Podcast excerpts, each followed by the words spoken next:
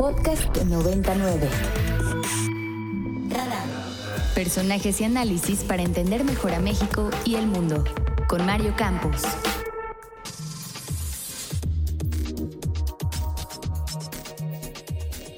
Bueno, y vámonos con nuestra primera entrevista de esta mañana. Está con nosotros el senador Gustavo Madero. Senador, ¿cómo le va? Muy buen día. Muy buen día, Mario. Buen día a ti y a todos los que nos hacen el favor de escucharnos. Gracias, gracias como siempre. A ver, varios temas que queríamos revisar con usted. El primero es cómo está viendo pues esto que, que, todos vemos como pre-campaña, menos eh, en Morena, el presidente y creo que el INE, eh, pero pues que en los hechos, nada más hay que asomarse hoy a las portadas de los diarios para ver la cobertura de las actividades de Claudia Sheinbaum, de Dan Augusto López, de Ricardo Monreal, de Marcelo Ebrard, una cobertura extraordinaria, digamos, propia de tiempos de campaña, pues que evidentemente no, no se, no es pareja para el resto de los actores, pues porque por lo menos los tiempos son, son otros los tiempos legales. ¿Cómo lo está viendo usted? Pues es una simulación eh, que violenta la ley, pero déjame ponerte el antecedente, Mario. Eh, todo esto inicia, y poca gente lo, lo identifica, en julio del 2021, Mario. ¿Qué pasó entonces? Pues que acababan de darse los resultados de la elección intermedia para conformar la actual Cámara de Diputados. Y, cuando Morena pierde la mitad del Distrito Federal de la Ciudad de México, nueve de 16 eh, eh, delegaciones. Y a partir de entonces, el presidente Andrés Manuel suena la alarma y destapa en julio del 2021 ocho corcholatas, entre otras a Claudia y a Marcelo. No estaba en aquel entonces a don Augusto porque era secretario de gobernación, pero un mes después, en agosto del 2021, hace el enroque y lo nombra secretario de gobernación y desde entonces el presidente ya tiene sus corcholatas y las empieza a placear.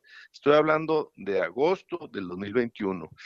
Hoy inicia un proceso organizado por Morena para entrar en la fase final de legitimar eh, quién va a ser el coordinador, que es otra simulación de parte de Morena para que sea su próximo candidata o candidato a la presidencia de la República. Tenemos un INE que está muy cuestionado de si va a ser un INE autónomo eh, y va a tener los arrestos para sacar las tarjetas amarillas y rojas en el caso de las violaciones a la ley por parte de los corcholatas de Morena. Hoy ya la están violando eh, la ley porque no pueden hacer propuestas de programas y ofrecimientos de, futuro, como lo está haciendo Marcelo Ebrard cuando anuncia la creación de una Secretaría de Estado y un nuevo titular eh, en, esta Secretaría. No pueden hacer, como lo está haciendo Claudia Sheinbaum, este, movilizaciones y concentraciones que vayan a promover un posible cargo de elección popular. Eso ya está ahorita violando la ley.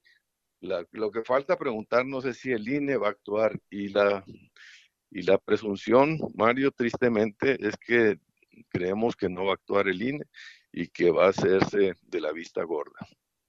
Ahora, el problema es que mientras esto ocurre, hay también una demanda hacia la, las oposiciones, porque no, no solo una, las oposiciones de saber qué van a hacer.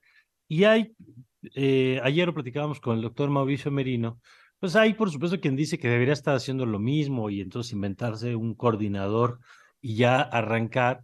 Pero lo que decía Mauricio Merino es que es posible tener actividades sin que necesariamente actividades, digamos, de discusión, de presentación, de que vayan alzando la mano quienes aspiren, sin que necesariamente haya violaciones a la ley. No todo deseo, digamos, de, participar es en automático un acto anticipado de campaña, tiene que tener características específicas.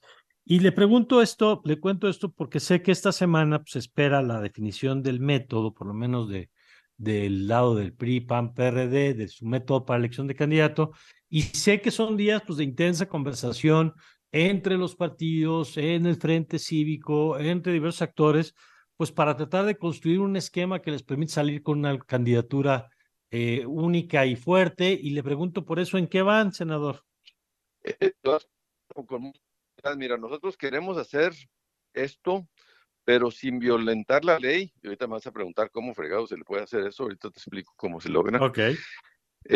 y que contraste en distintas maneras. Por ejemplo, Morena decimos que es una simulación, es, un, eh, es una lucha pactada, eh, que no haya debates, pues nosotros queremos que sí haya debates, este, que, que sea, eh, como te diré, vertical.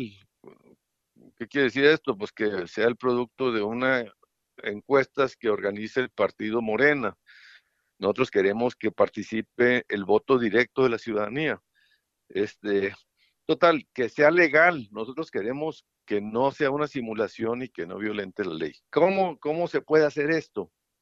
Ya lo has eh, visto en algunas eh, eh, declaraciones.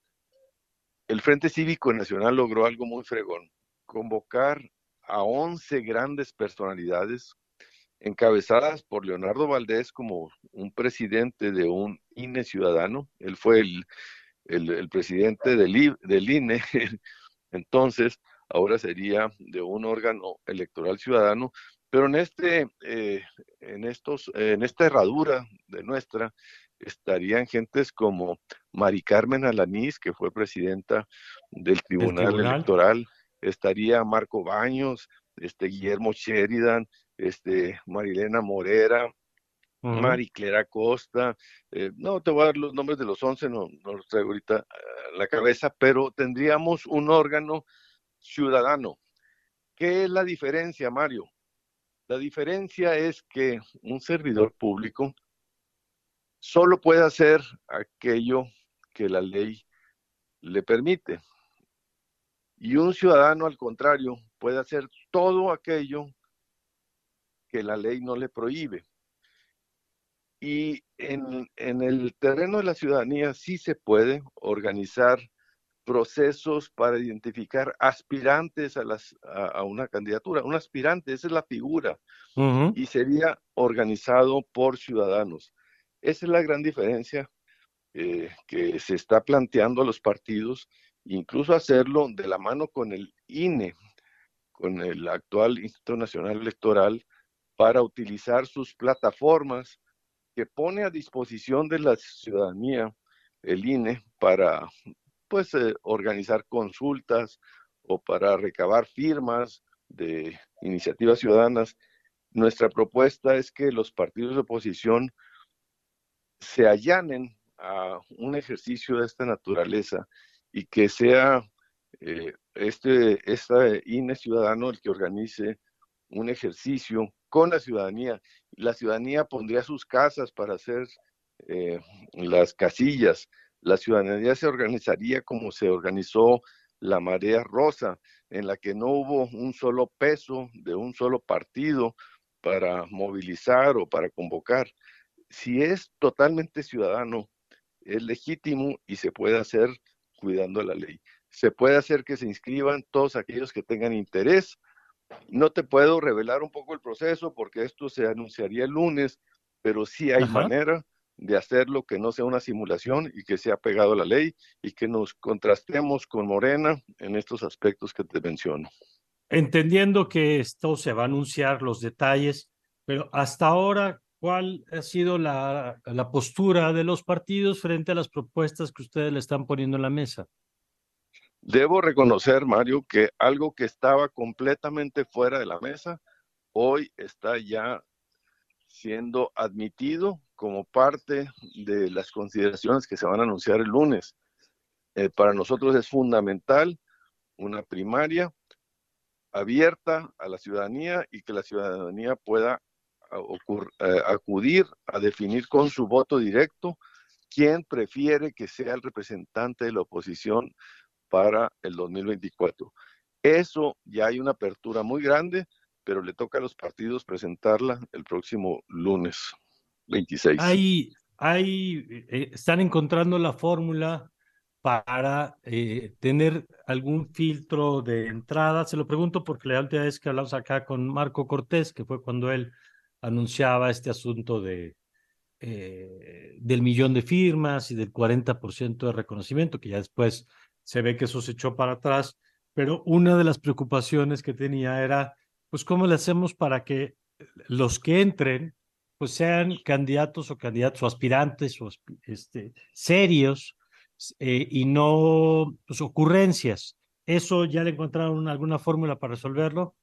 Sí, ya tienen una fórmula muy eficaz para hacer dos etapas, una etapa de registro de aspirantes, otra de cernido y otra etapa de proceso ya de definición de quién, quién puntea, quién queda al final como la candidata o el candidato. Eso ya está, pero eso lo van a anunciar eso el lunes y va a ser satisfactorio. Lo que queremos nosotros es aportar los elementos que le den la mayor legitimidad y blindaje para que sea eh, totalmente apegado a la ley, que sea totalmente democrático y que dé toda la confianza para que la mayor parte de los ciudadanos lo identifiquen como auténtico y acudan a participar en este ejercicio. Esa es la única ventana en la que esta, esta oposición puede recuperar el tiempo perdido, recuperar la desventaja, cerrar la desventaja que tenemos frente a Morena,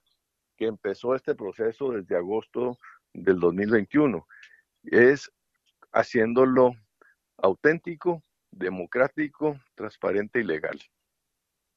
Bueno, pues vamos a estar atentos y si le parece, volvemos a conversar la próxima semana, senador.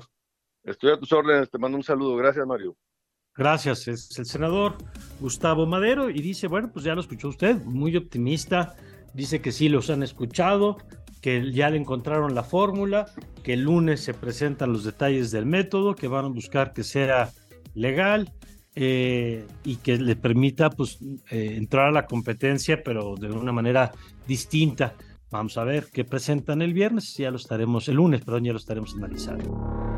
Para más contenidos como este, descarga nuestra aplicación disponible para Android y iOS o visita ibero909.fm.